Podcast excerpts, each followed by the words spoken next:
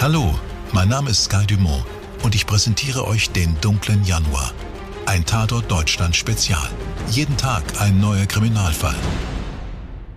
Und mein Name ist Nathalie Strauß. Moin. Wir graben für euch Fälle aus, die Jahrhunderte zurückliegen oder gerade erst geschehen sind. Fälle aus weiter Ferne oder auch, wie heute, Fälle aus der unmittelbaren Nachbarschaft. Ich bin Radiomoderatorin in Hamburg und das Verbrechen, um das es heute geht, hat sich im Juni letzten Jahres eine Autostunde südlich von meiner Heimatstadt abgespielt. Bevor wir loslegen, will ich darauf hinweisen, dass es in diesem Fall keine veröffentlichten Namen gibt. Diese sind in unserer Erzählung frei erfunden. Bei dieser Geschichte kann ich nur den Kopf schütteln. Und das tue ich nicht allein. Auch heute an meiner Seite Sprecher und Moderator Mirko Kasimir. Hello! Hallo Nathalie, schön dich zu sehen. Es ist Freitag, der 10. Juni 2022. Während im Osten und Südwesten Deutschlands die 30-Grad-Marke geknackt wird, sind es im nördlichen Barkdorf bei Bienenbüttel angenehme 23 Grad und Sonnenschein. Der letzte Regen liegt knapp eine Woche zurück und die Bewohner einer kleinen ehemaligen Ferienhaussiedlung genießen den Start in ein frühsommerliches Wochenende. Man kennt sich. Während im Hauptort rund 300 Einwohner leben, sind es in dieser von Wald und Feldern umgebenen idyllischen Siedlung nur eine Handvoll Menschen.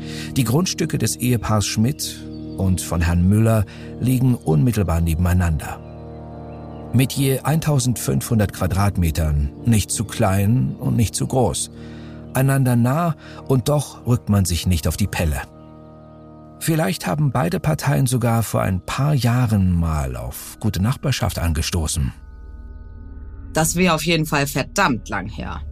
Seit die Frau des 85-jährigen Rentners Müller im Altersheim ist, will auch er weg aus der Gegend. Ihn hält nichts mehr dort. Nichts mehr im Haus und vor allem nichts mehr in der Nähe seiner Nachbarn. Was anfangs vielleicht mit kleineren Streitigkeiten begonnen hat, soll in einer riesigen Tragödie enden. Mirko weiter am Text. Was für ein Problem hatten der Müller mit den Schmidts?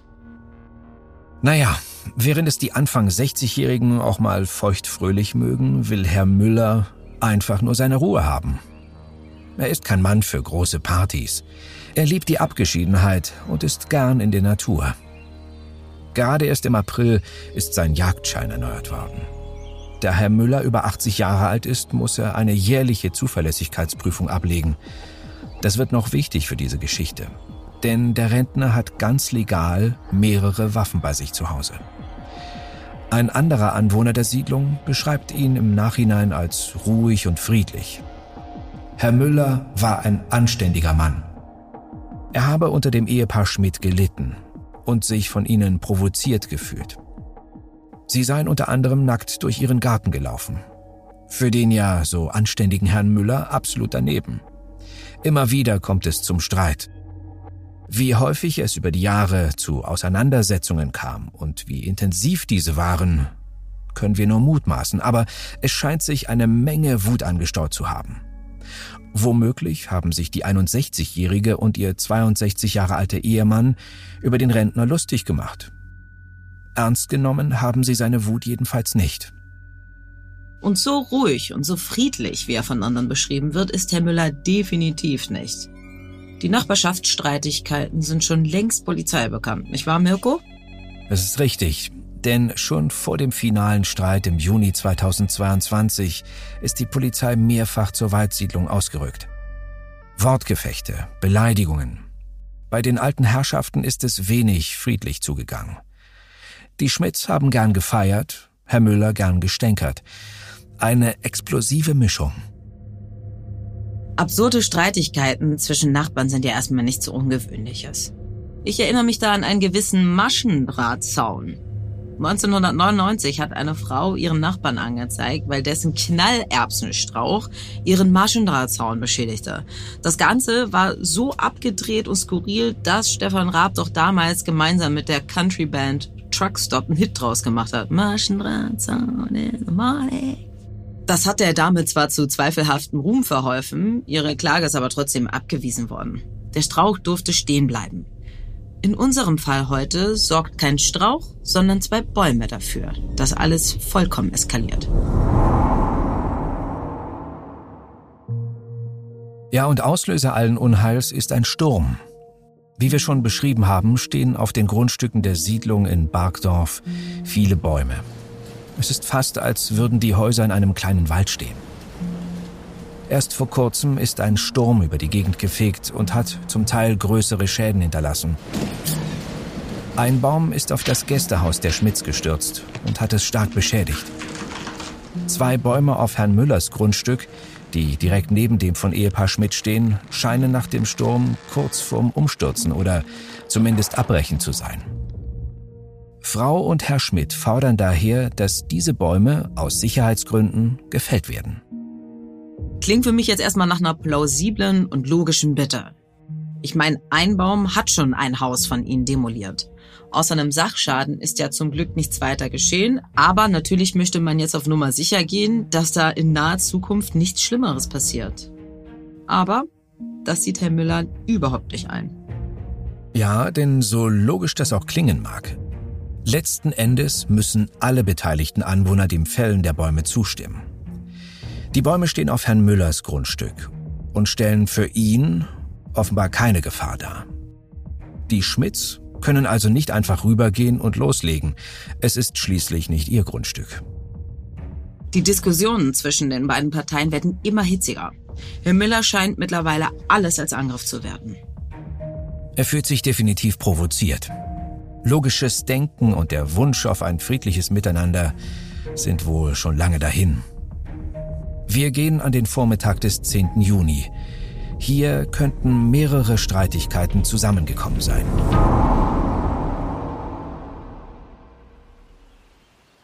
Es ist ein Freitagmittag. Um die Essenszeit. Der Auftakt ins Wochenende. Ein großer Streitpunkt zwischen Ehepaar Schmidt und Müller ist, dass die Schmidts wohl gern schon ab dem Mittag zu feiern beginnen. Oder zumindest geht es fröhlicher und auch mal lauter zu. Das passt Herrn Müller so oder so nicht.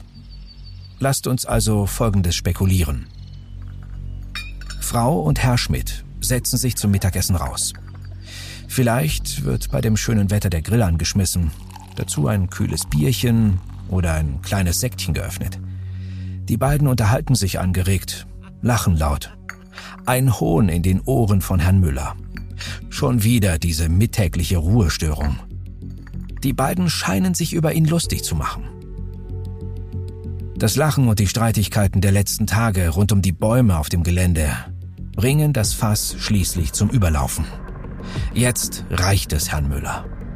Er beschließt ein für allemal Schluss zu machen mit dieser Ignoranz und Arroganz seiner Nachbarn. Er geht rüber und stellt die Schmitz zur Rede. Schnell wird es laut. Plötzlich ein Schuss. Schreie. Dann noch ein Schuss. Und Stille. Unfassbar. Ich meine, wir reden ja immer noch über einen Streit um Bäume. Hm? Das Ganze bleibt natürlich nicht ungehört. Es ist mitten am Tage, 12.15 Uhr mittags. Ein anderer Anwohner hört das Ganze knallen und alarmiert die Polizei. Und da der 85-jährige Müller eine Jagdlizenz besitzt und man weiß, dass er Waffen bei sich haben könnte, rücken die Beamten mit einem Großaufgebot an. Schnell wird aus der idyllischen Siedlung ein belebter Tatort. Sowas hat es hier noch nicht gegeben.